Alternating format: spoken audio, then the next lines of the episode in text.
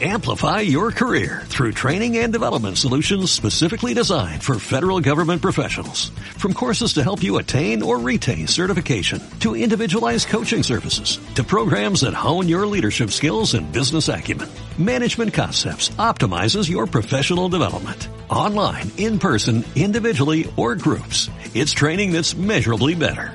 Learn more at managementconcepts.com. That's managementconcepts.com.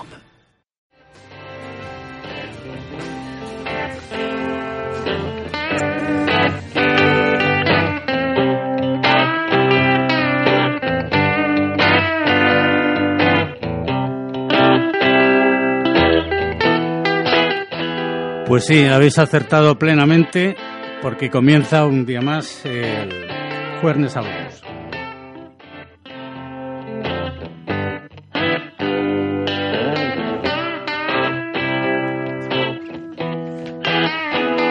Te habla Javier Rangel. Hoy, 14 de diciembre, es el último programa del otoño y también, claro, del año.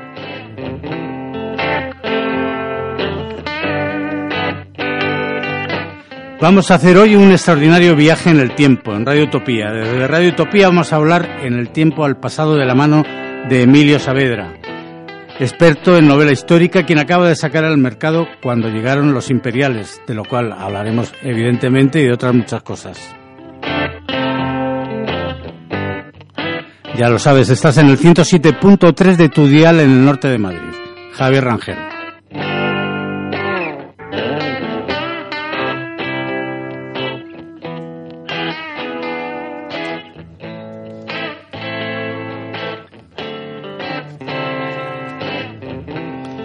Bueno, pues como habíamos prometido, buenas tardes, Emilio. Hola, buenas tardes, Javier. Eh, Emilio Saavedra, bueno, ya, ya os he presentado, eh, vamos, y los que no, no, lo sepáis, Emilio Saavedra vive aquí en San Sebastián de los Reyes, vamos, vive y trabaja. Desde hace ya muchos años está plenamente integrado, por supuesto, aquí, después de casi 40, 40 años, ¿no? Bueno, 31 exactamente. 31. Sí, son muchos. Bueno, sí, pero vamos, en cualquier caso sí son muchos. Sí. Porque tú, de, ¿de, dónde eres originario? Eh, bueno, yo nací en un pueblecito de... Yo nací en un pueblecito de, de, la provincia de Toledo, se llama Villanueva de Alcardete, al lado de Quintanar de la Orden. Lo que ocurre que, bueno, a los pocos años me, me mudé a la provincia de Zaragoza. Bueno, mis padres se, se mudaron allí. A Zaragoza. O sea, sí. que, o sea, que, has tenido una travesía también, eh, aparte del, del sí. tiempo, en el espacio Exactamente, considerable, sí. ¿no? Sí, me mudé a los ocho, siete, ocho años y allí prácticamente entre entre la población de Zuera y, la, y Zaragoza capital, pues viví pues hasta que me vine a Madrid a trabajar. Uh -huh.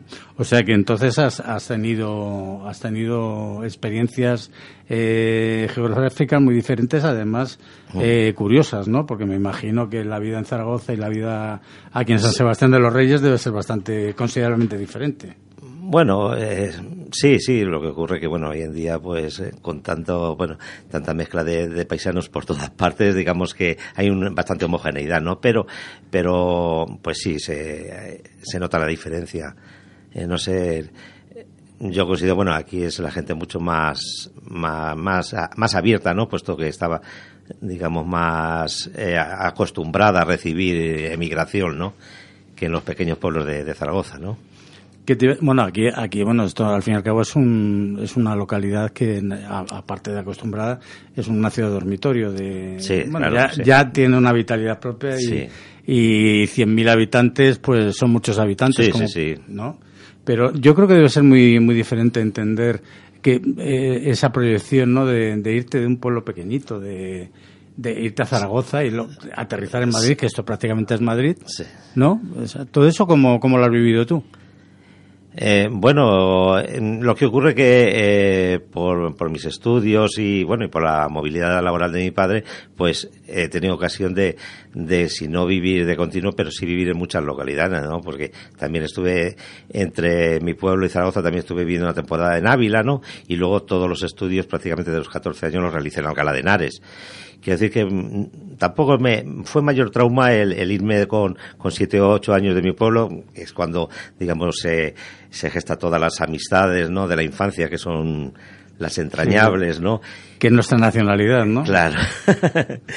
y, y, bueno, ese fue más traumático. Pero bueno, una vez que venimos aquí a trabajar a Madrid, pues no, no me resultó un mayor problema. Había estado ya siete años estudiando en Alcalá de Henares, ¿no?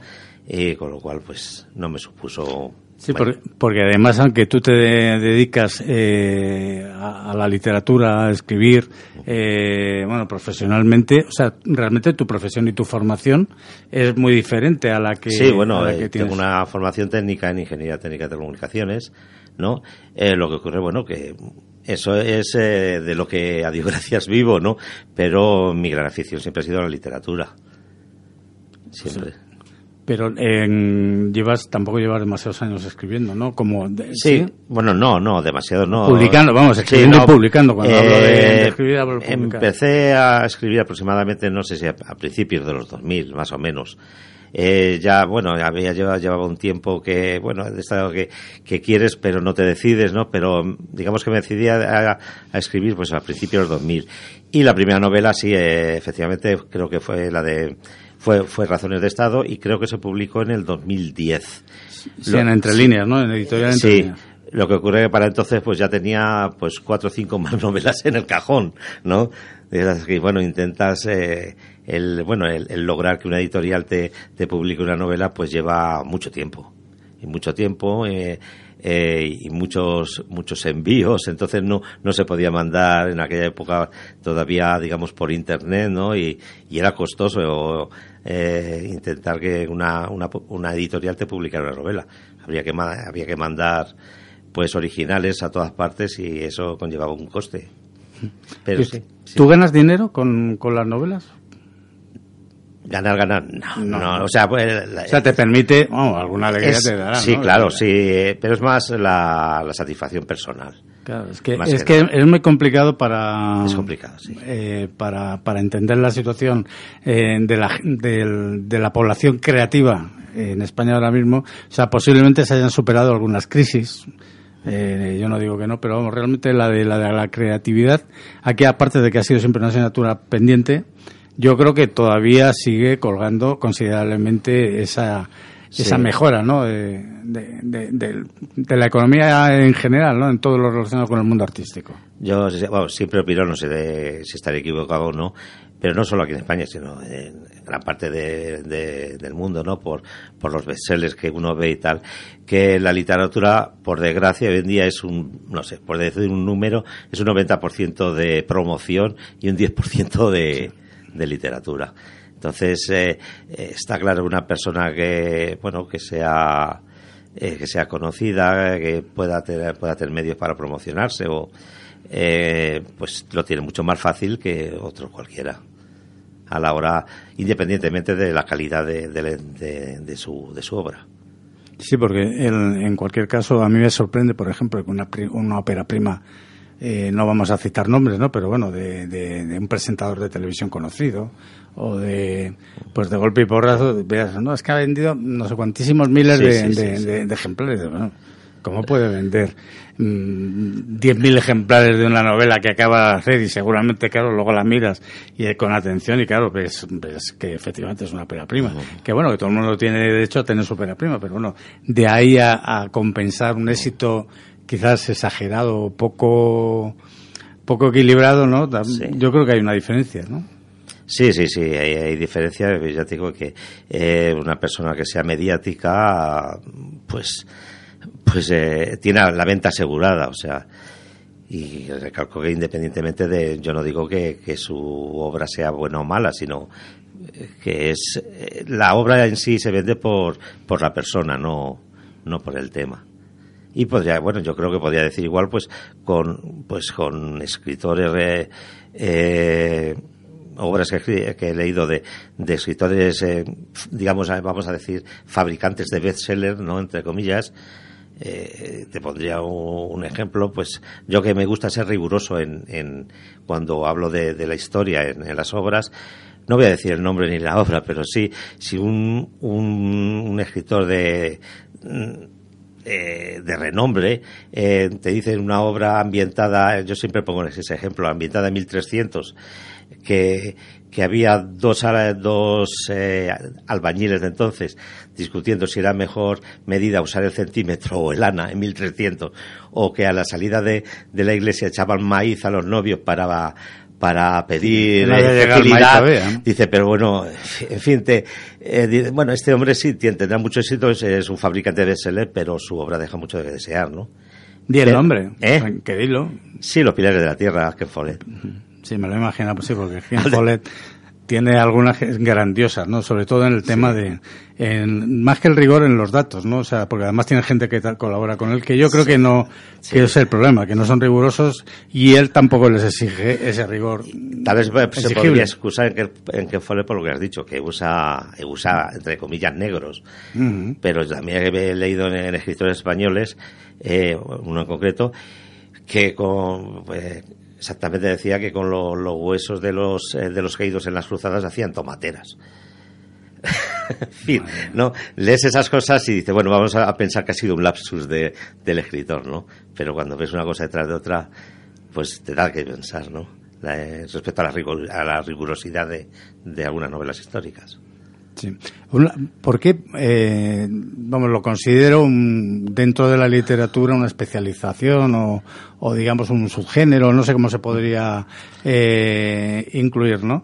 Pero ¿por qué te interesa a ti la novela histórica? Porque además eh, está mirando y salvo, me parece que que una cosa es todo todo, todo contenido histórico, ¿no? O sea que también es difícil encontrar a alguien que, que, que, se sienta tan, tan atraído y tan arraigado ¿no? por este tipo de literatura. Pues eh, bueno, aparte de que siempre me, ha encantado la historia, ¿no? Sobre todo la historia, la historia de España, ¿no? Y, y, en, y, en, dentro de ella, pues en, determinadas épocas, ¿no? Como puede ser Felipe II, la Edad Media y, el siglo XIX, ¿no? Pues eh, la novela histórica eh, puede, o sea, puede tener la rigurosidad que, el escritor quiera. Entonces yo eh, personalmente pues soy bastante riguroso y, eh, y procuro eh, que todos los datos que doy y tal y todos los sucesos que, acaecen ahí pues, pues sean verídicos. Me gusta contrastarlo, ¿no? Pero la, la novela histórica es como todo, puede, puede tener la rigurosidad que uno, que uno quiera, ¿no? Puede, puede basarse en una determinada época y a partir de ahí pues eh, desarrollar un argumento. Eh, lo que ocurre que, que bueno, pues eh, como sí, lo que, que se me ha ido un poquito el, la pregunta que me que por qué me gustaba la no, sí. Eh, pues yo considero que eh, dentro de los distintos géneros de, la novela, ¿no? Romántica, negra, en fin, eh, costumbrista, pues la, la, la histórica, la, la, novela histórica puede abarcar cualquier tipo de género. O sea, tú puedes realizar una novela histórica con rigurosidad y que a la vez sea una novela romántica o, una novela costumbrista, ¿no? Entonces, por eso es, el género que, que a mí más me atrae no no me ve, yo no me vería escribiendo no sé, exclusivamente romela, novelas de tipo, pues no sé, romántico, ¿no? Yo si, si mañana veo un, o sea, un acontecimiento que sucedió y tal, y que conlleva un, un gran porcentaje de romanticismo, pues yo lo puedo incluir en esa novela, sin, sin haber realizado una novela romántica, por eso, por ejemplo. Por eso me atrae mucho la, novela, porque dentro de eso te da, te da mucha, eh, mucha amplitud de, de maniobra. Y ahora vamos a viajar. yo me imagino que tendrás que hacer una especie de, vuelo de halcón sobre la historia para, para poder eh, ambientarla, ¿no? ¿Cómo te planteas tú el, no sé, el último libro? Eh, creo que está, eh, bueno, háblanos de tu, de tu último libro y vemos cuál es la técnica que has utilizado para, para llegar a él, ¿no? Vamos a ver. Bueno, primero se llama, ¿cómo se llama el libro? Cuando llegaron los imperiales, los imperiales, sí. Que está editado por Naperna y creo que salió hace prácticamente unos días, ¿no? Hace muy poquitos días, un par de semanas. Dos o tres semanas, sí, hace dos o tres semanas, sí. Bueno, pues, eh, ¿cómo te planteas tú el inicio de, este libro? En concreto, este libro, bueno, pues, eh, yo en su día eh, escribí Las raíces de la encina, bueno, reeditada con el nombre de La gesta de un pueblo, que eh, se desarrollaba durante los 50 primeros años de, de la fundación de San Sebastián, ¿no? Eh, a partir de ahí, bueno, pues eh, hubo personas que me dijeron, bueno, ¿y por qué no escribes eh, algo sobre cuando estuvieron los franceses, que ocurrió esto, ocurrió lo de lo otro, ¿no? Y bueno, eh, lo dejé un poquito aparcado porque eh, entre medias pues publiqué Tumbas Olvidadas y Non Novis Domine, ¿no? Pero ya empecé, digamos, a, a investigar un poquito. Que Tumbas Olvidadas es el de Galípoli, ¿no? Sí, exactamente, sí. ¿Y el de no, Non Bobis? Eh, ese es, un libro ambientado es en, en, el, bueno, los años de la peste, en 13, sobre 1350, cuando Pedro I el Cruel. Sí. Pero vamos, eh, luego vamos a ir siguiendo, pero vamos, vamos a centrarnos ahora en este, mismo en este Pues, eh, como te iba diciendo, bueno, pues yo ya, digamos, tenía, digamos, el gusanillo, ¿no? De, me hablaron tanto de, eh, de lo que había ocurrido. Eh, sobre todo me habló mucho Santiago Izquierdo, cronista. Bueno, una, una exposición en el, en ahí, ahí va, que es que, eh, eh, bueno, coincidió eh, porque en eh, Raíces de la Encina creo que fueron en 1800, digo 1800, perdón, en 2013 cuando salió y coincidió con hicieron una exposición sobre sobre el, eh, la ocupación francesa en esta zona y en concreto San Sebastián y vi la cantidad de, documentación que había y, muchos sucesos que habían ocurrido, ¿no? Y aunque fue una guerra que, bueno, afectó a muchísimas poblaciones, ¿no? Eh, pero me sorprendió la cantidad de documentación escrita que, que, había de la época. Y a partir de ahí, bueno, pues me empecé a investigar. Eh, tengo que agradecer a, Santiago Izquierdo y a, y a Miguel López, el archivero, toda la, todo lo que me, la labor que me, facilitaron, proporcionándome muchísimos, eh, muchísimos documentos. Bueno, me, escaneaban, yo eh, les pedía cualquier tipo y tal, y bueno, me lo escaneaban y me lo enviaban, ¿no? Y a raíz de ahí, pues bueno, ya fui elaborando un argumento eh, haber escrito la novela eh, concretamente sobre lo que lo acontecido aquí en San Sebastián, pues más que nada hubiera sido pues es un, relato de, de, sucesos, quizás sin, sin una sin un, una atracción para la lectura para que, que no fuera digamos eh, un amante de la historia, ¿no? Hubiera sido como un tipo de libro de ensayo, ¿no? Pero yo quería escribir una novela y a partir de ahí pues bueno pues fui eh, fui escribiendo un argumento, eh, decidí que que el protagonista fuera un, un eh, uno de los descendientes de, digamos, del personaje que, que, eh, que utilicé en las raíces de la encina, que también ficticio, ¿no? Y bueno, pues desarrollé un argumento de, de todas las, lo, las peripecias que podía, eh, que sufrió aquí en San, Sebastián y sobre todo también en Madrid. Entonces iba alternando sucesos que ocurrían en Madrid con las visitas de aquí que hacía el protagonista a, a su pueblo y con, pues eso, con, eh, con todos las, eh, las, los, los, padecimientos que tenían sus vecinos, en fin, todo lo que sufría. Y ahí salió la, la, la novela, ¿no? Vamos a oír algo que sé que te gusta porque además lo he traído simplemente ah. por ti. Es de 1791 y es el Requiem, el, Requiem. el re menor de, de... Me encanta.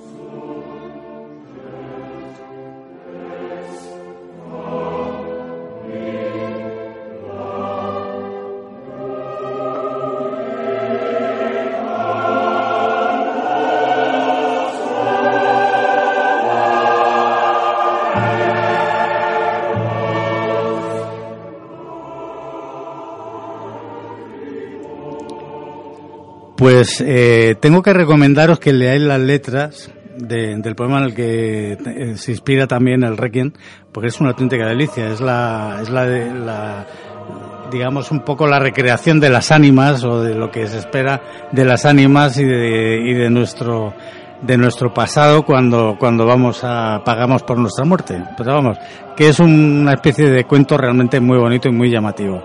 Y luego la música pues bueno no no voy a descubrirla yo ni, ni, ni por asomo. Pero os dejemos aquí unos minutitos un minutito más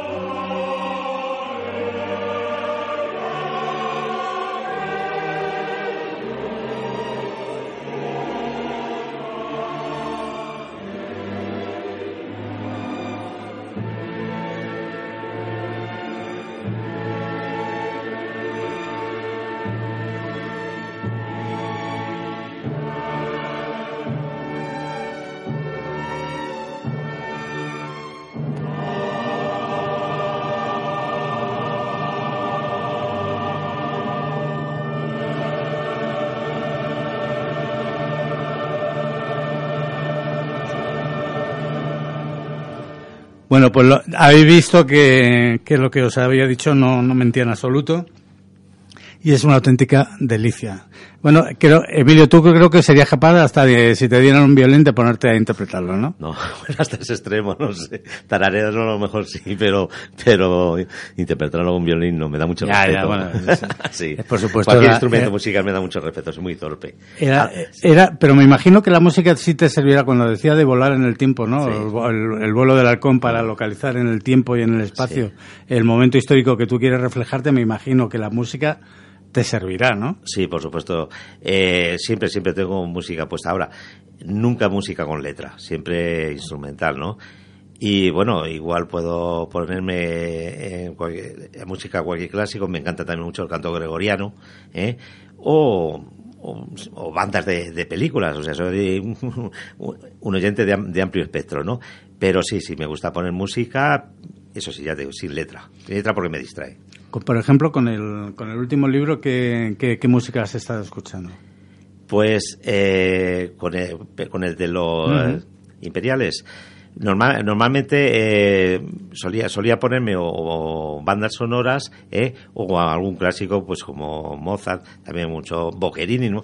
por eso de, de la música de, uh -huh. de finales de, vamos, de, de la corte de, de, Carlos IV, ¿no? Y, pero bueno, tampoco que eh, siempre pusiera la misma, variaba, depende de, del gusto de ese día, es lo que me apeteciera oír. Y me imagino que otra de las, de las actividades que tendrás que hacer, casi obligada, ¿no? O sea, lo, que los periodistas también lo hacemos dentro de, de nuestra modestia y de nuestro movimiento, cuando tenemos que ambientarnos, o sea, procuramos eh, meternos dentro de, de, de, lo que es, pues lógicamente, el reportaje o de lo que vamos a hablar, en este sí. caso, tu caso, el libro. ¿Tú cómo te metes en lo que es la, la sociedad de, de, de primeros del 19? Pues eh, es que bueno, es una labor de mucha de, de, es de imaginación, ¿no? Pero la música, como te he dicho, ya me, me, me ayuda bastante. Bueno, imaginación, y... pero luego los datos que das, eh, ah, lo bueno, que está viendo, te me a, a la documentación o... Pero ya al margen de la documentación, lo que es el, la vida del día a día, el tipo de comida que, que, sí. que hacen, el, el, el, o sea, cosas de estas que, claro, nosotros vemos ahora, joder, pues una cuchara, come con cuchara, pero claro, comerte un filete con una cuchara, porque solo había cucharas para comer, mm. y, o navaja y pinchar la carne, claro, estos son ejercicios solo aparte, eh, sí, ¿no? Que son los que hacen que un, un, escritor sea escritor. Sí. Pues eh, lo que lo primero que hago es eh, seleccionar literatura eh, que esté ambientada en esa época. Eh, como te por ejemplo, si, como en esta novela, si sale, por ejemplo, la, la, Fontana de Oro, ¿no? pues qué menos que leer la novela de, de Pedro Galdós, La Fontana de Oro, ¿no? Aunque esté un poco desplazada del tiempo. O, por ejemplo, si tengo que moverme por las calles, no puedo, no puedo usar un callejero actual pues tuve que hacerme con un callejero de Madrid de 1800, ¿no? Que tengo que agradecérselo a, a Santiago Izquierdo, que a través de una amiga, eh, de la señora Cayetana, eh, que es el director, que era directora de, del archivo de Madrid, pues me lo proporcionó, ¿no? O, por ejemplo... Eh, Perdona, ¿y, empezaste a moverte con el callejero, o sea, me imagino, con un callejero de, de, de, de, 1800. De 1800. Y también, por ejemplo, pues eh, hay que eh, tengo que, decir que, por ejemplo, en bibliotecas como la Cervantes que hayan digitalizado sus fondos y tal, pues es una enorme ventaja porque por, eh, sin eso, por ejemplo, no hubiera podido conseguir eh, un libro que es la, se llama la, Guía del Viajero de 1814, por ejemplo, pues que te describe pues todas las, las fondas, eh, los conventos, los hospitales, eso algo sin, sin esas ventajas sería imposible, ¿no? ¿Qué es lo que más te ha llamado la atención, por ejemplo, de lo que era la vida del día a día, ¿no? De, de, de, la España ocupada por Francia, ¿no? En, en esa época. Eh, pues em, en, el, día a día, eh, me, bueno, me sorprendió mucho que es en, Madrid, bueno, imagino y en gran parte de la ciudad de España, se hacía mucha vida en las tabernas. La gente eh, era su punto de reunión en las tabernas y los mentideros. Bueno, eso sigue siendo ahora igual, ¿no? sí, y en los mentideros, ¿no? Y luego una cosa que me llamó mucho la atención eh, respecto al, a las motivaciones de la gente que, tuvo la gente eh, para implicarse en la guerra de independencia, ¿no? Pues eh, aparte, aparte de del eh, pues de la o sea de la finalidad de echar al invasor es que o sea, se pelearan con tanto ahínco por, por la vuelta de, de Fernando VII. ¿eh? Cuando... Del gran error histórico. Exactamente, sí. Yo, no sé, igual alguien me lo toma mal, pero para mí hubiera sido mucho mejor rey eh, eh José I, ¿no? Eh, pues lo que decía, que, que la gente se mataba por un, por un rey por un rey que, que, vivía con todos los placeres en Valenciennes, en Francia, en su dorada cárcel, ¿no? Y que se pasaba la vida pues entre cacerías, bailes, teatros, que, que, felicitó al mismo Napoleón por haber nombrado a su hermano rey y que incluso quiso casarse con, con, pretendió casarse con una hermana de Napoleón y que la gente que la gente se matara por ese hombre. A mí me, me, sorprendió no que hubiera acérrimos eh, fernandistas no y los sermilones que llamaban no y bueno eh, también me, mm, me sorprendió por ejemplo que que mm, barrios o gentes tan enfrentadas de toda la vida como eran Chisperos y Manolos, pues se unieran como una sola persona en, eh, para, para, expulsar a, esa gente de, de, su ciudad, ¿no? Los chisperos, eh, háblanos de los chisperos y de los manolos. Los, los, chisperos eran, la mayoría eran, eran menestrales que vivían pues, por la zona de la calle Barquillo, digamos de, de la puerta de Alcalá hacia arriba, ¿no? Y pues eso, eran menestrales, eran soldadores, ojalateros, herreros, de lo de chisperos, las mm. chispas, ¿no? Y los manolos son la, gente que vivía hacia, en la parte, digamos, de, pues eso, de... De la Plaza Mayor, ¿no? Hacia abajo, eh, por, eh, por la Puerta de Toledo y todo eso, y eran, eh, normalmente eran, pues, trabajadores, eh, digamos, sin, sin, sin cualificar, que no, no tenían eh, esa, zona tenía mucha fama de toneleros. Sí, bueno, eh, quiero decir, sí, bueno, eh, exactamente, pero eran más manuales, obreros manuales, ¿no? Y eran dos, digamos, dos, dos, madrileños, dos mundos enfrentados a muerte, ¿no? Hasta que llegó ese momento en que se unieron como uno solo para, para defender, a un rey que luego los traicionó, al fin y al cabo, ¿no? sí, sí, efectivamente. Lo que se suponía que, que tenía que, Algunos no se sintieron traicionados porque eran tan acérrimos de... Eran lo que mm, llamaron eh, servilones cuando vino... Si ante la sociedad en Madrid se había dividido entre manolos y chisperos y tal, ¿no? Eh, pues cuando llegó Fernando VII estaban los liberales, estaban los servilones. Eh, te, has eh, alguna vez planteado, por ejemplo, cuál, vamos, no sé si, si, es planteable incluso, el salario medio, por ejemplo, de un madrileño en esa época? Eh, sí, no sé, no sería ser comparable a... a lo de al de ahora. Sí. Pues, sería muy difícil.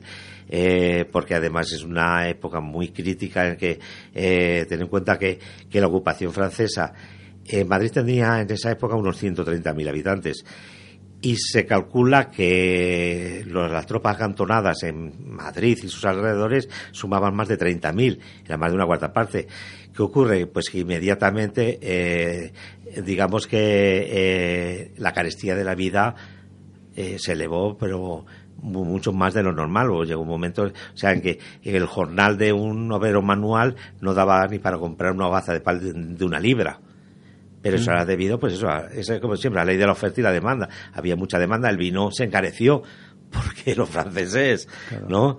Te, te cuenta eso de las primeras 30.000 soldados eh, que no tenían otra cosa que hacer, que bueno, pues sus pequeñas labores y, y, pasear por las tabernas, lo que, lo que eh, supuso para el encarecimiento de la vida, y eso lo sufrieron lo, eh, los madrileños. Yo en su momento sí tengo precios de lo que valía una libra de vaca, eh, de carne de vaca, o lo que valía el, eh, un quintal de, trigo, o la guaza de una, de una libra recordarlo no lo recuerdo. Y, aquí en San Sebastián de los Reyes o en la zona esta de, Madrid también la ocupación se dejó se dejó notar además considerablemente. Sí, eh, fueron muchos los pueblos que sufrieron en España la, ocupación, o sea, eh, las, las, eh, los saqueos de víveres que sufrieron, o, sea, mm, produjo mucha hambruna en muchos pueblos.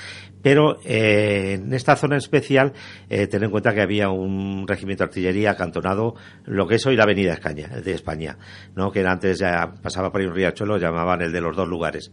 No he conseguido conocer el nombre, yo creo que no tenía nombre, ¿no? No he conseguido el, nombre de ese riachuelo. Estuvo acantonado ahí durante prácticamente todo el tiempo, pues un regimiento de, de artillería que además de los hombres, pues se tienen todos los animales de, carga y tal, ¿no? Y eso supuso, supuso un, pues eso, eh, una carga excepcional para Alcobendas, San Sebastián, los pueblos de alrededor.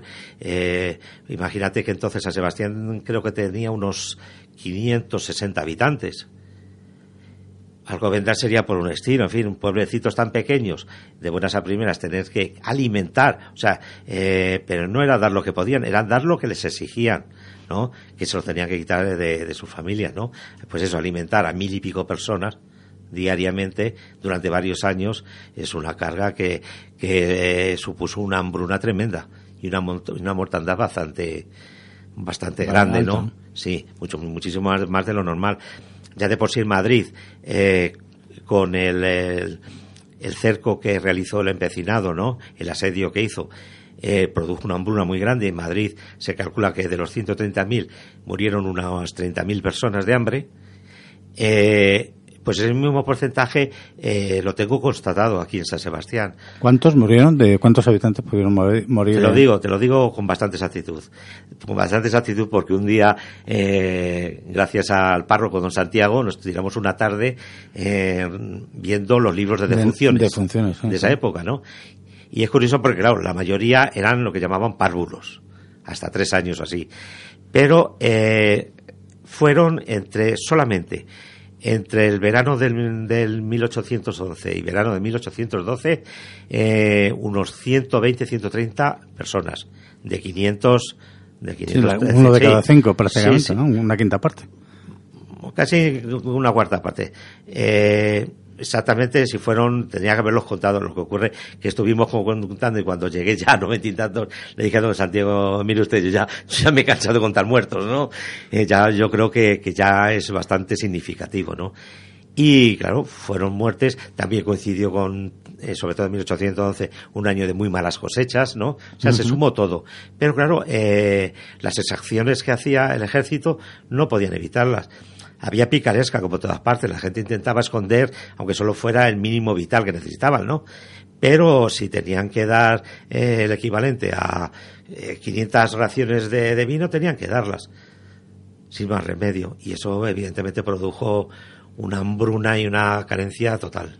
Bueno, pues eh, quiero que oigas algo que tampoco ha oído mucha gente, que es una versión, bueno, una versión no, es la primera toma que hacen los Beatles de A Face in a Hole en el Sargento Piper, que es la revisión que ha hecho que han hecho en la en, en Abbey Road en los estudios. Es bastante diferente al original. Bueno, vamos a escucharlo un ratito.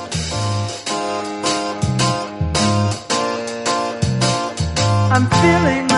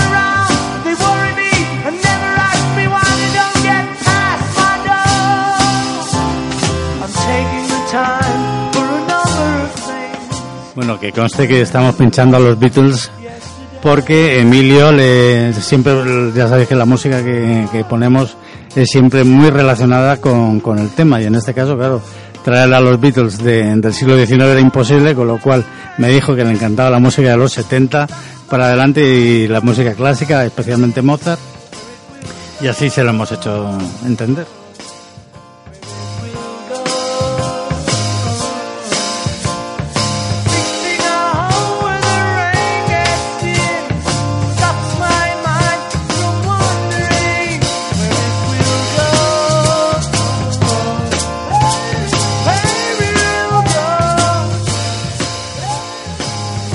Bueno, Emilio, vamos a retomar el tema que está muy interesante, no solo ya por mm, lo curioso ¿no? de, de, de, de, viajar ¿no? de esa forma, sino por, por enfrentarnos a realidades y a, y a cotidianas tan, tan prácticamente imposibles casi de entender ahora mismo, ¿no? Porque me imagino que claro, la, la, gente moría ya no solo de hambre, sino claro de enfermedades sí. eh, eh, que ahora serían casi de, de, vamos, curarlas con una aspirina, ¿no? Poco más, vamos, a lo mejor. Pues sí, eh, la gente sobre todo moría mucho de, de fiebres. Las de, mmm, creo que llamaban tercianas, que eran durante tres días, se repetían, bajaban, volvían hasta que, digamos, que agotaban el cuerpo y morían, ¿no?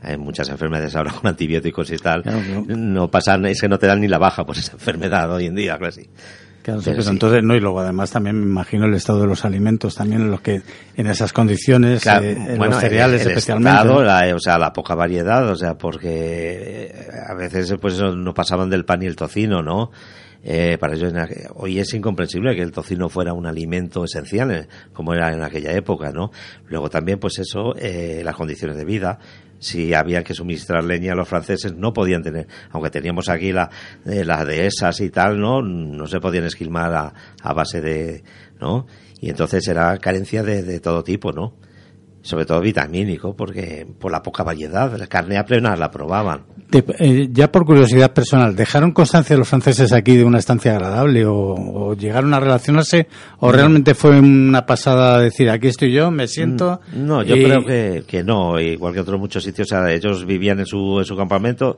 eh, digamos que los más beneficiados que salieran los, los, eh, los que tenían algún mesón, alguna, alguna, pues alguna tasquita, ¿no? Algún figón, como decían, ¿no? Eso eran los más beneficiados porque por lo visto tenían fama de ser buenos y grandes bebedores, ¿no?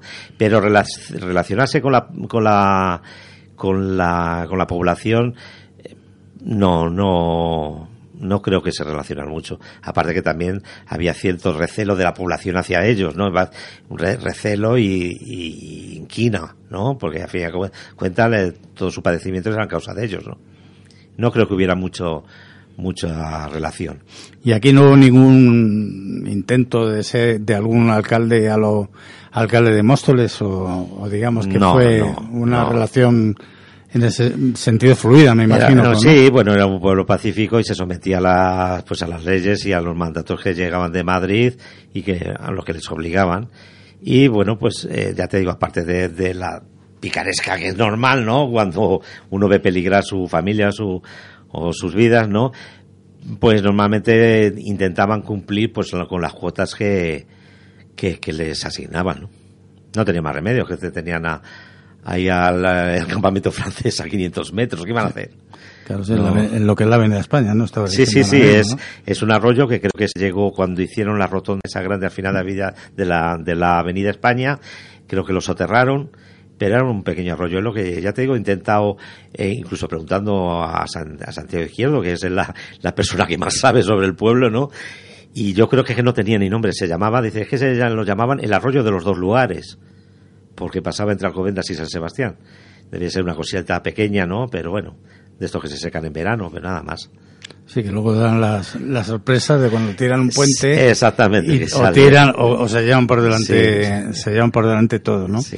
Digamos, una cosa de, de, de, los momentos históricos en los que tú has intervenido y que además conoces lógicamente muy a fondo, ¿cuál es el que te, te resulta más sugerente? Eh, ¿Por qué? Claro. Sí, eh, bueno, aparte de que por, eh, no sé, mm, la edad media, ¿no? Por el componente que tiene, eh, pues, no sé, místico, de, componente, es característico, ¿no? De eh, su, sus propias características romántico, como tiene sus componentes románticos. A mí la, época, es indiscutiblemente que más me gusta, es la de Felipe II. Eh, digamos, la, la, la segunda mitad del siglo XVI. Y sobre todo el gobierno de Felipe II, porque eh, da, ha dado mucho para escribir, para hablar, y lo seguirá dando, evidentemente. todo el gobierno. Digamos que eligiendo personal de confianza no era. No.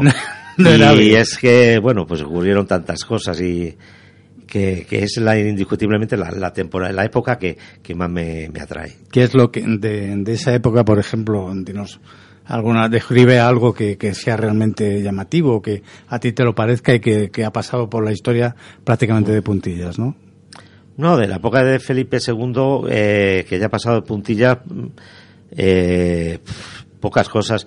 Eh, ten en cuenta que Felipe II tenía la, la, manía de dejarlo todo por escrito. O sea, hay mucha documentación. Pero mm, una característica eh, muy importante de esa época es eh, que casi digamos que se, sentaron las bases del espionaje. Felipe II era un, como buen eh, emperador o buen rey, ¿no? Eh, pues sabía que, la información era poder, ¿no? Y eh, creó una red de, espionaje, no solo por toda Europa, sino por Berbería, eh, por la parte de Constantinopla, muy, muy grande, que le, que le costaba sus buenos, nos costaba sus buenos dineros a sí, todos. pero que luego además sí fue efectiva, ¿no? y que nos salvó de más de un problema. Exactamente, sí, sí, sí, sí, sí. Y también promovió mucho, eh, digamos, el correo, el correo estableció una serie de unas pautas a seguir, de modo que, por ejemplo, un correo que salía de Madrid podía estar en Flandes, no sé si leí en cuestión de, de tres días o menos a base, de, a base de relevos. no es la misma persona, sino a base de relevo, ¿no? Entonces en aquella época era impensable estar en tres días. una noticia. Que eso luego nos lo vendían en las películas, el West Fargo, en las películas sí, no, eso lo teníamos todo inventado. Cuando lo teníamos nosotros ya, no inventado, muy inventado, ¿no? Sí, sí, sí. realmente la historia ha sido muy injusta con, con el pueblo español, ¿no? Fue una época que, bueno, eh, si no tenemos en cuenta, digamos, la componente, el componente religioso que, que, que nos costó muchísimo dinero, muchísima sangre, ¿no? Eh, fue una época en que, gracias a, a, los barcos que venían de, de, América, hubiéramos podido ser un, un imperio que, que, hubiera perdurado bastante más tiempo. Lo que ocurre que, que bueno, ya se sabe, o sea, la hacienda de Felipe II siempre estaba en bancarrota, a pesar de, de, lo, de la, ingente, la ingente cantidad de oro y plata que, venía. Eh. pero claro, todo se iba en Flandes y se iba en, Berbería y se iba en, en todas las guerras que, la mayor parte religiosas, claro promovidas por el, la componente religiosa, religioso. ¿Qué decir? Eh, has entrado a fondo en el tema, por ejemplo, de los tercios, que están permanentemente, eh, sin ir más lejos, el otro día no recuerdo de quién leía, eh, un comentario que hablaba de, de, por ejemplo, en el bando nacional, claro que era la mejor infantería del mundo contra la mejor infantería del mundo. Solamente eso podía explicar que hubiera, no, en, el libro de, de Arturo Pérez Reverte, el de Falcó, Mm. Una de las reflexiones que hace, claro, realmente, si lo ves así, o sea, es una tradición de infantería que viene ya de muy antiguo, ¿no? Y que en esa época ya me imagino, vamos, ya el uso de las falcatas, los, lanzadores de, de jabalina y luego siempre, hemos tenido fama de, de, buenos guerreros, ¿no? Pero eh, realmente los tercios fueron tan buenos. Los tercios fueron, bueno, no es que fueran buenos, eran excepcionales.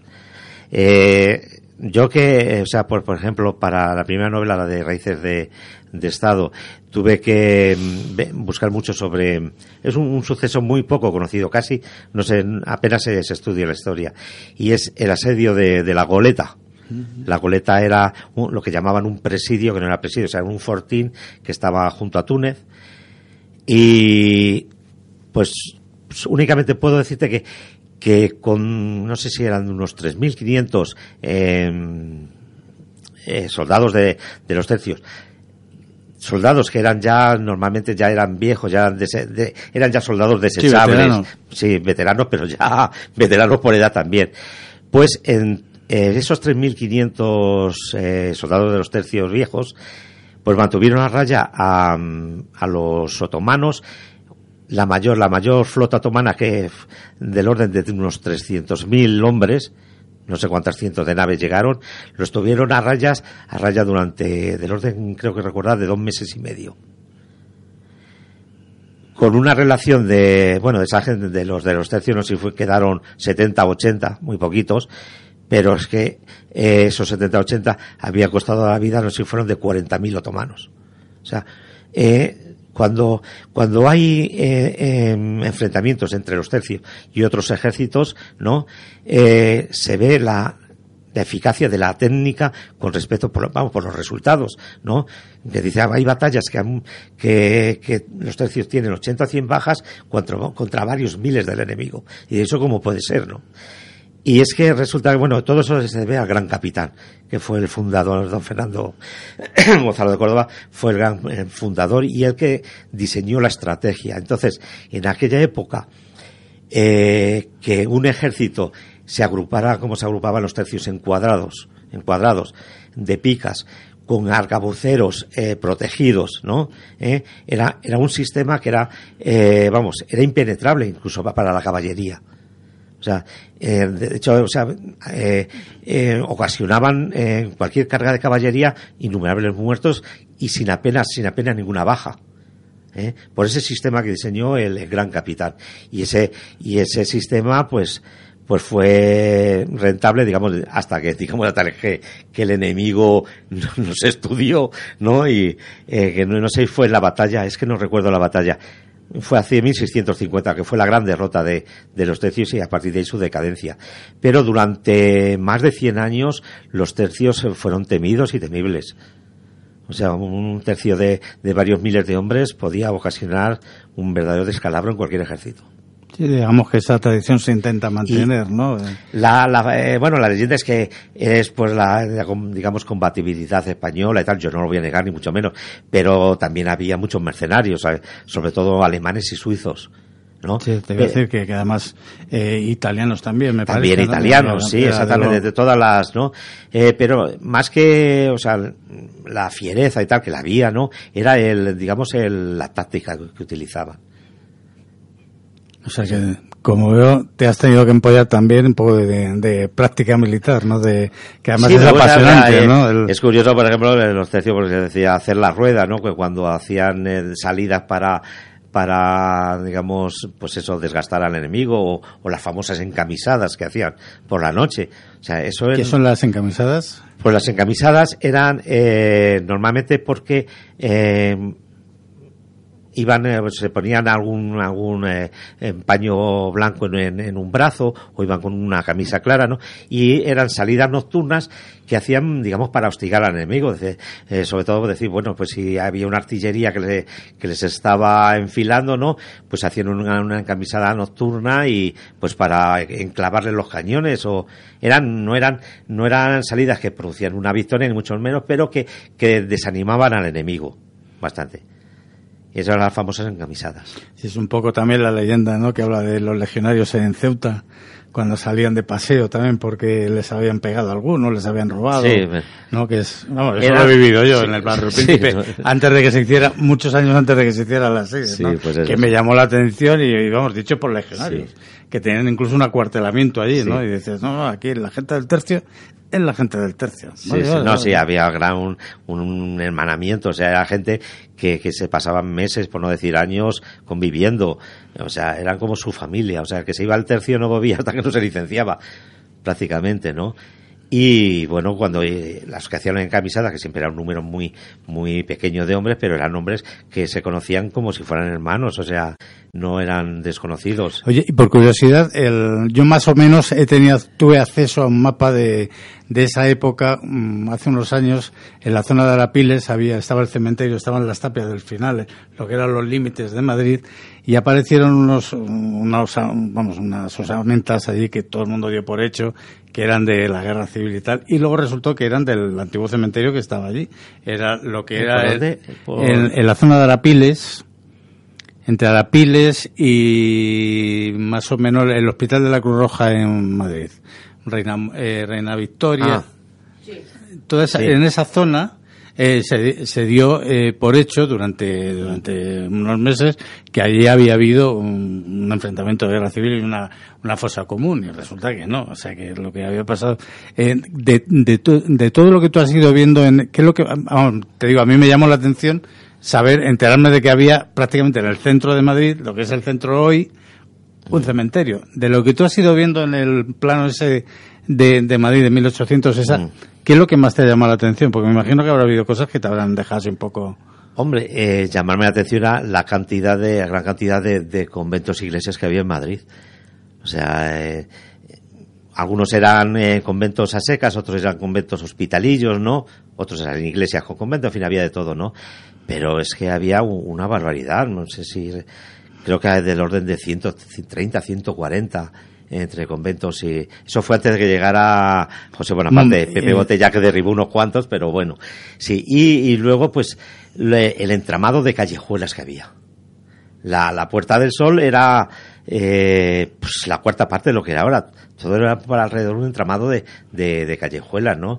Entonces, eh, eh, eso, eso por un lado. Y luego, pues, eh, la, la, digamos, la distribución entre la, y yo creo que bueno, que, que ocurre en muchos sitios, entre los vecinos más humildes y tal, toda la parte de hacia la puerta de Toledo y, todo eso, y luego la parte más hacia arriba, hacia el Palacio, el Palacio Real, que es donde las calles eran más amplias y más, y había más palacetes. Eh, pero bueno, si te refieres, por ejemplo, a lo de los cementerios y eso, yo no sé si, hay algo sería donde hubo a lo mejor una antigua iglesia, porque antes, antes los enterraban, enterraban a la gente en sus parroquias, ¿no? eh, hasta que llegó un momento que por cuestiones de salubridad y, hay, y eso se, se, hay que agradecérselo a José I, eh, prohibió, prohibió los enterramientos en, en las iglesias y mandó construir el, el, primer cementerio que estaba en Fuencarral, lo pusieron en Fuencarral, creo.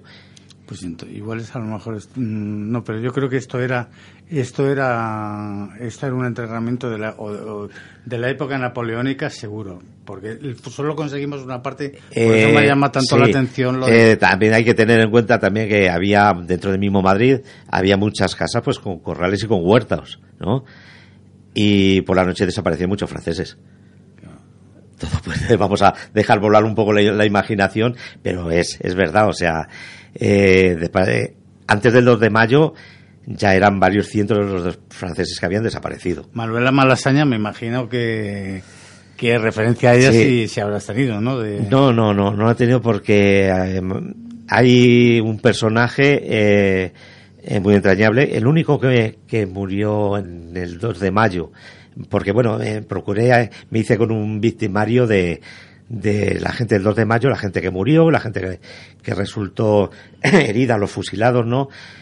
Y bueno, es que respecto a Manuela Malaseña hay mucho, no sé si hay mucha leyenda urbana o porque... Sí, que no está claro, por Sí. eso digo la personalidad. que de ella, pudieran ¿no? haberla fusilado por encontrarle unas tijeras es posible, es muy, eso es muy, muy- puede, pudiera haber sido real porque ya te digo, la única persona que murió fusilada de aquí de la zona norte, no voy a desvelar el nombre ni tal, es, eh, fue por haberle encontrado encima una aguja de, de enjalmar sacos, de estas agujas de 10 centímetros así, de, de coser sacos de yute, y por eso fue fusilada.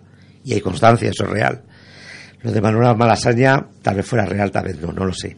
No, no, no hago referencia. La referencia que hago mm, respecto a, en concreto a las personas que murieron en el 2 de mayo, eh, que son, digamos que, que interactúan en la novela, y creo que son dos o tres, eh, fueron verídicas y está constatada su muerte. Mm. ¿Quiénes, eh, ¿quiénes eh, eran? Eran del barrio de, me refiero, del barrio de Malas- lo que es ahora Malasaña, 2 de Mayo, Mont- calle Monteleón, Velarde, toda esa zona. Eh, no, no, eh, una de es la que te he dicho, era de Algete, y otra, es que no me acuerdo la calle que era. Ese hacia. mm, hacia Tiso de Molina. Hacia esa Que- zona. es que es bueno, no, no, está bien, eh, te digo por qué, porque es una manera de acabar con las leyendas urbanas.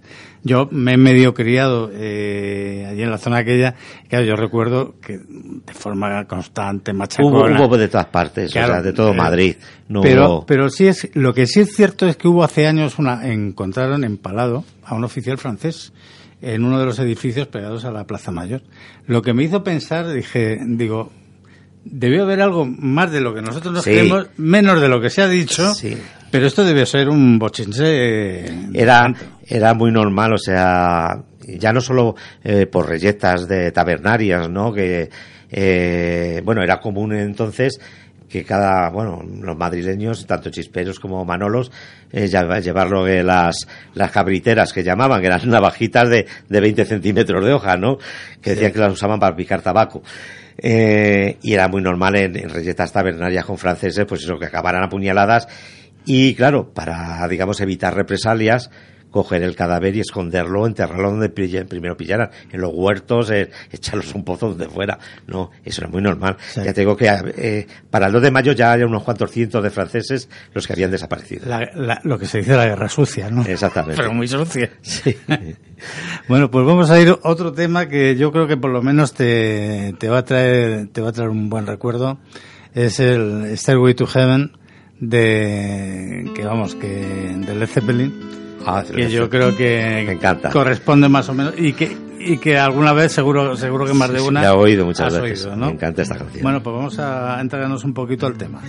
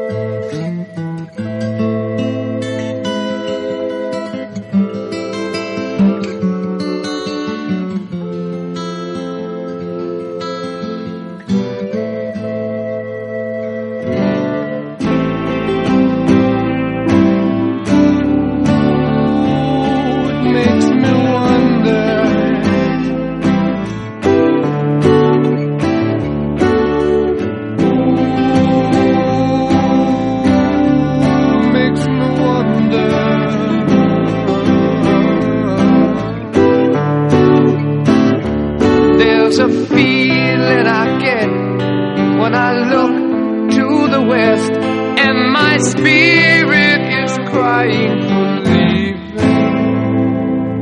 In my thoughts, I have seen rings of smoke through the trees, and the voices of those who stand looking.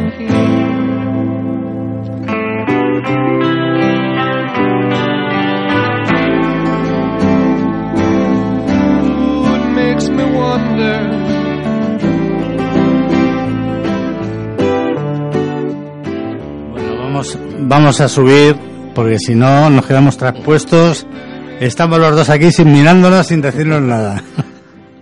qué gran tema, qué gran tema, eh, a pesar por el que no pasa el tiempo, la verdad. Efectivamente.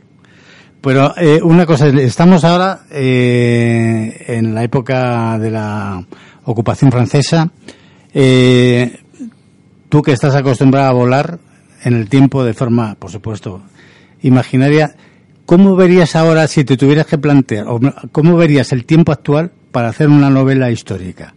Eh, ¿Crees que, que o qué es lo que crees que sería de interés o crees que sería posible o es un tiempo demasiado absurdo y pesado?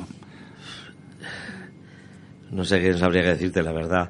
Porque, eh, no sé, hoy hoy en día eh, sí sucede, hay sucesos, gracias a Dios, bueno, en España no hay ningún tipo de, de suceso así violento ni nada que, que, pueda llamar excesivamente la atención, ¿no? Y quizás tuviéramos que, eh, que remitimos a- remitirnos pues a, otro, a otros países, a otras guerras, ¿no? O a otros sucesos más, eh, eh, más atractivos para hacer una novela. Una novela eh, Bueno, hoy en día podría vamos, el proceso da para, vamos, Bueno, sí, pero yo ya no sé, yo ya no sé si para una novela histórica o Una novela, o una, película de terror, ¿no? Una de terror, sí, exactamente, ya no sabría decírtelo. Entonces, no sé, no, yo no sabría hacer una novela histórica de, quizá, eh, eh, eh, no sé, mm, basándome en algún tipo de suceso, no sé, en eh, algún, O sea, no hay, crimen, no es sé. difícil, sí, lo que dice una percha, encontrar una percha Sí, sería difícil, sí, ¿no? sí. Podrías hacer para novelas policíacas, sí, las pa- hay. eso te iba a decir, hay, que para novelas policíacas tenemos mm, muchos, de muchos, temas, ¿no? Pero lo que es novela histórica sí, sería lo algo mejor. que trascienda, que dentro de 100 años se pueda acordar la gente lo que ocurrió en, en el 2017. No, no sabría decirte si. Y y una cosa, en la, en la época, bueno, yo creo que el- lo más duro e inmediato y cercano que tenemos ha sido la, la Guerra Civil Española y Sí. luego, bueno, la, la posguerra que fue realmente dura. Eh, dentro de esto, de, de- en esta, vamos, eh, lo que sería eh, del 36 aquí, no voy a hablar ya de, o incluso, bueno, de la República también, o de la dictadura de, de Primo de Rivera, ¿qué personajes tú crees que han sido los que más daño han hecho a- al país?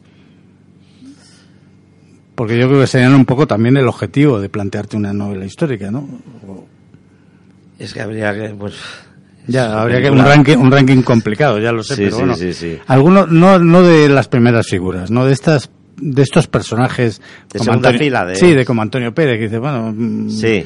que no, pero luego resulta que es el gran mentor de muchas, de muchas de las dificultades con las que se tiene que tropezar luego el Estado, ¿no? Eh, en, en, esta, en este tramo final del siglo XX. A partir, de, a partir de la guerra civil, ¿te refieres? Sí, o de, por ejemplo, la, o, no sé, incluso si Primo de Rivera es un personaje eh, complicado. La gente que, que, motivó que Primo de Rivera tomara la decisión y luego arrastrara, eh, se dejara arrastrar, ¿no? Por el fascismo, por el nazismo. La dista blanda, que claro. La dista blanda. Sí.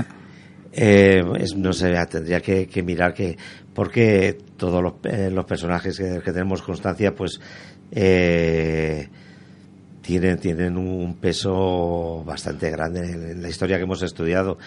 No sé si tal vez personajes secundarios que se pudiera culpabilizar de, de, de digamos, cuando digo secundarios es que, que, la gente, o sea, digamos que han permanecido, no voy a decir eh, lejos de, de, la primera plana, ¿no? Pero bueno, que, que, han tenido poder y que no han sido una evidencia, una primera evidencia eh, en, en, el repaso de, de, la historia, ¿no? Es que eh, a partir de, yo creo que a partir de, pues, los años 40 o 50, eh, el poder, más que radicar en personas concreto, eh, ha radicado en sociedades, tanto religiosas como, como los famosos lobbies. Entonces, eh, el, el, elegir una persona en concreto, yo no sé si sabría ahora, no, vamos, por lo menos no, no me viene ninguna a la cabeza. Eh, sociedades y, y, lobbies, sí que hay muchos, y son los que nos condicionan y los culpables de muchos, de muchos de, de las de los padecimientos que podemos obtener, ¿no? Pero persona en concreto ahora, perdona, pero es que no tendría que pensarlo Ahora no. No, pero me refiero, han sí, existido sí. y existen. Sí, sí, ¿no? sí, claro, existen. Gente de esta Hay personas que, en, que... en los, pero son personas, yo creo, más bien en, eh, en la sombra. Hoy en día, un, un, presidente de un consejo tiene más poder muchas veces que un presidente de gobierno. Entonces, que no, antes no era, no, ¿no? Eh... Por ejemplo, el, sería sería sí. curioso, estamos hablando de, de un Fernando VII, sí. mmm, vamos, determinantemente perdido, mm. de un Pepe Botella, hermano de un, del hombre más poderoso del sí, planeta en, esa, en ese momento histórico. Eh, ¿Quién se movía con poder aquí en Madrid? O ejercía ese poder Murat, por ejemplo, que era... Ah, pero te, bueno, te Sí, cuando, cuando... cuando refiero poder, o sea, sí. que digamos que no eran las primeras líneas los, los ultrapoderosos, sino gente que era la que movía los hilos sociales, políticos, económicos. Aquí en, en, en Madrid, Madrid, por ejemplo. De la posguerra. Sí. Es que no, no, no podría decirte ahora mismo quién podía, pudiera mover...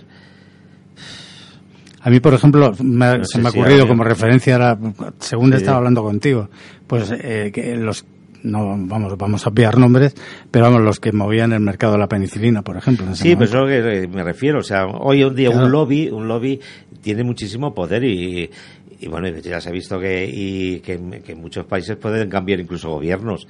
Entonces, el lobby de, de, la, de la medicina, eh, bueno, en su momento, si te refieres en concreto a la penicilina, pues sí, porque eh, era un medicamento tan fabuloso en aquella época que, que movió mucho dineral y, y, y, digamos, manejó muchos, muchas voluntades.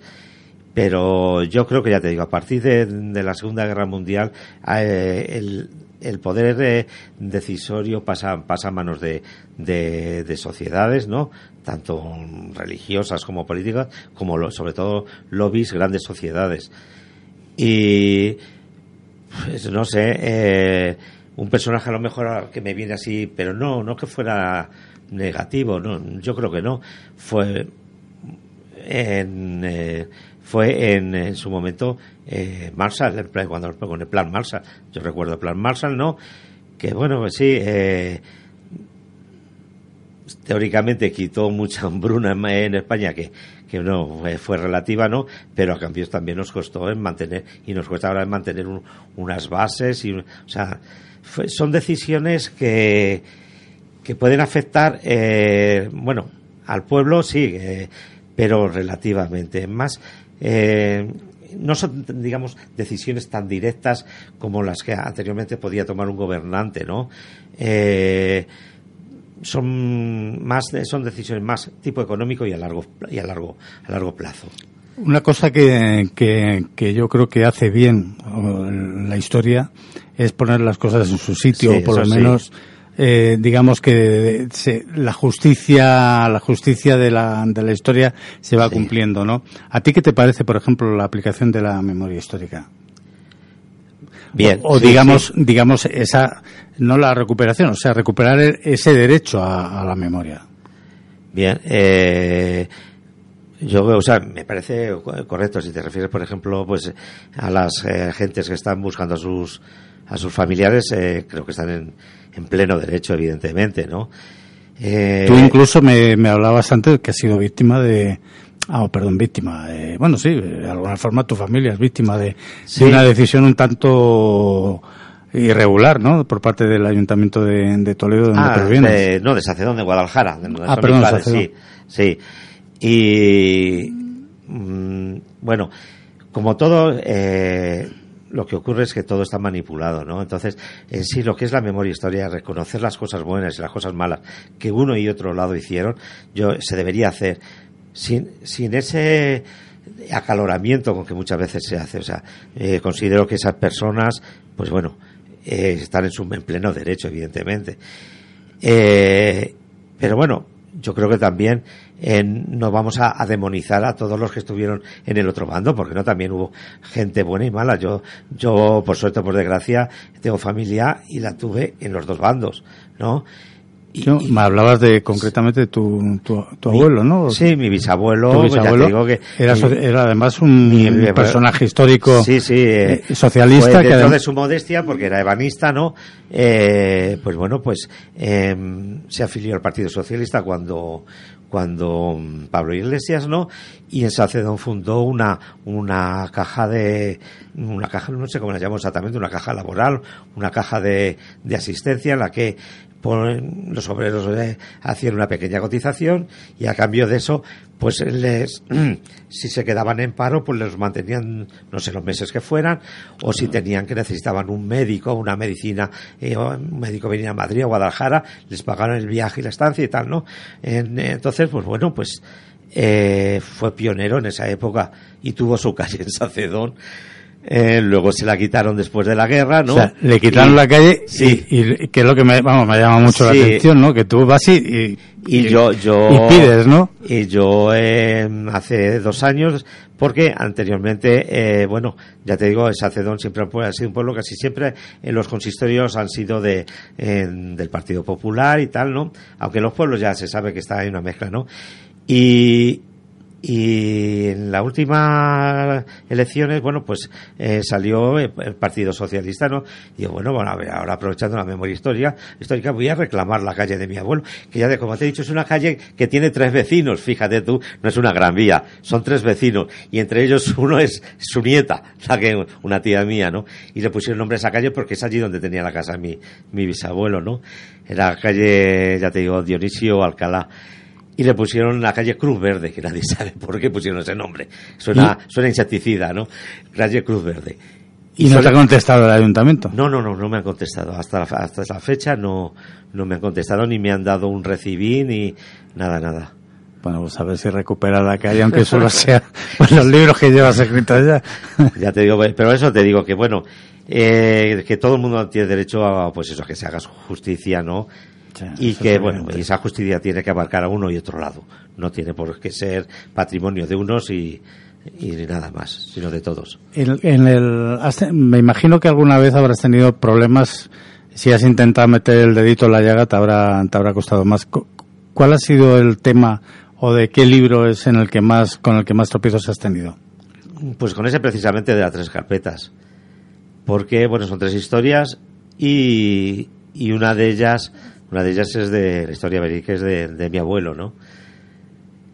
Y lo primero que me dijo un tío de Sacedón, textualmente, chico, ni se te ocurra escribir de eso, que luego la gente verás.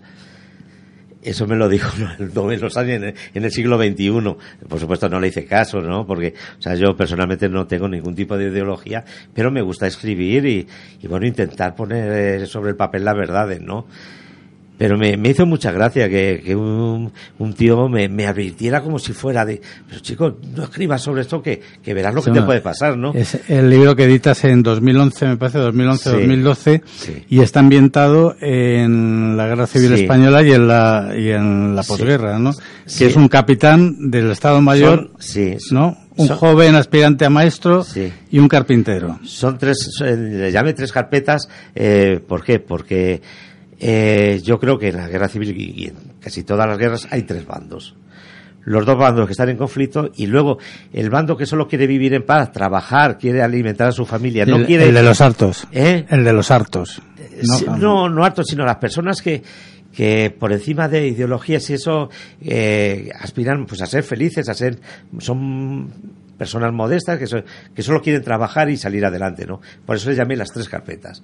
Una carpeta es eh, la historia de, un capitán de- del bando nacional, otra es de un de un miliciano del bando republicano y la tercera de mi abuelo que por decirlo de alguna manera recibió tortas de los dos lados y esa esa es la historia que y bueno lo quise escribir más más que nada como como un homenaje a mi abuelo no porque es una época que no sé si es porque ya hemos oído hablar tanto y tal que no no me no me atrae mucho o sea yo ya te digo que, que mi época del siglo XIX que es muy complicado y el siglo de oro o el, de oro- o el siglo de, de anterior o sea los años anteriores que el reinado de Felipe II Bueno, estamos ya terminando, nos queda muy poquito. En el jueves lo hablamos con Emilio Saavedra. Y, y yo de todas formas eh, tengo, tengo curiosidad eh, por una cosa. El- la- las mujeres en esa época no resultan atractivas porque hay pocos libros eh, de novela histórica en los que el personaje sea una mujer, ¿no? Son siempre, digo en todos, en general, ¿eh? ¿Por qué Sí. es? Bueno, eh, no sé, porque mm, aunque suene machista, que, que lo es, eh, exceptuando personas eh, determinadas eh, mujeres, como ahora diré, ¿no? Eh, pues la historia la, hacían los hombres. Entonces, y aunque hubo mujeres ejemplares, ¿no? Y muy importantes, aunque no fueran ejemplares, ¿no? Pero también hubo muy importantes, pero la historia la escribían los hombres y la realizaban en su mayor parte los hombres. O sea, suena machista, pero es que es así.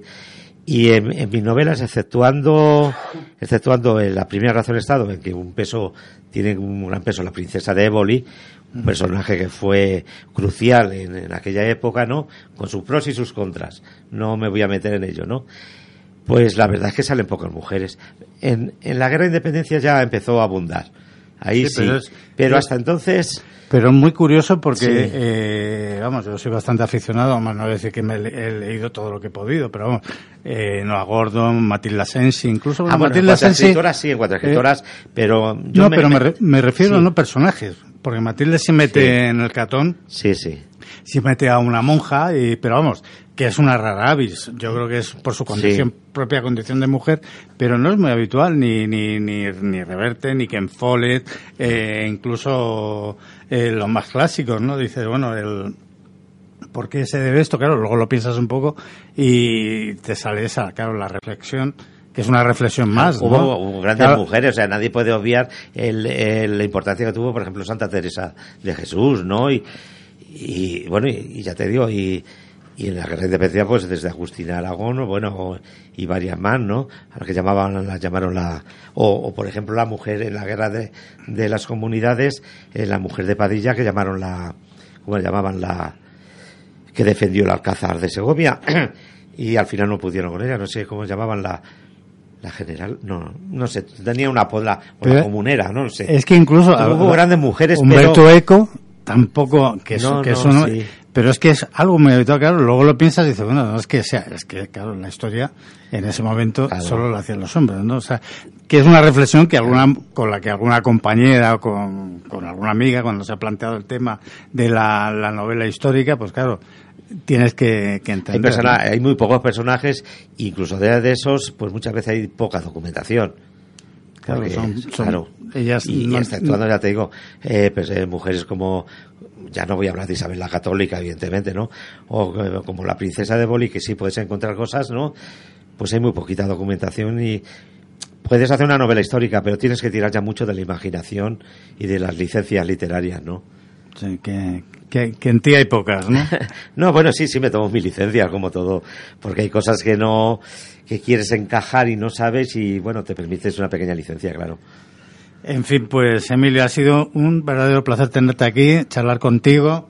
Eh, os invito a que, a que compréis eh, el libro cuando llegaron los imperiales, leerlo porque realmente tiene muy buena pinta. Y, y nada, y bueno, cualquiera de, de, de los libros que habéis firmados por él, ya sabéis cuál va a ser la condición. Fundamentalmente la historia, el rigor y personajes, pues bueno, muy atractivos y poco habituales en la literatura. Un saludo y muchísimas gracias, Emilio. El placer ha sido mío, Javier. Bueno, ya sabéis, eh, nos veremos, espero, en el primer, eh, vamos, nos veremos, no, nos oiremos, en el primer eh, jueves del año 2018, que no sé si nos pillará muy de festivo, con lo cual ya sabéis que acumulamos una fiesta más.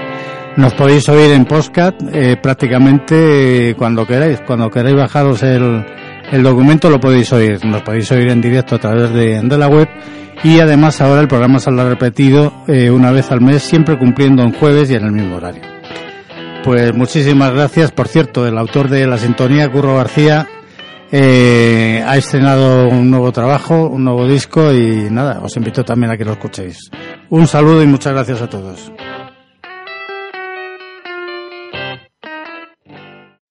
Amplify your career through training and development solutions specifically designed for federal government professionals. From courses to help you attain or retain certification, to individualized coaching services, to programs that hone your leadership skills and business acumen, Management Concepts optimizes your professional development. Online, in person, individually, or groups, it's training that's measurably better. Learn more at managementconcepts.com. That's managementconcepts.com.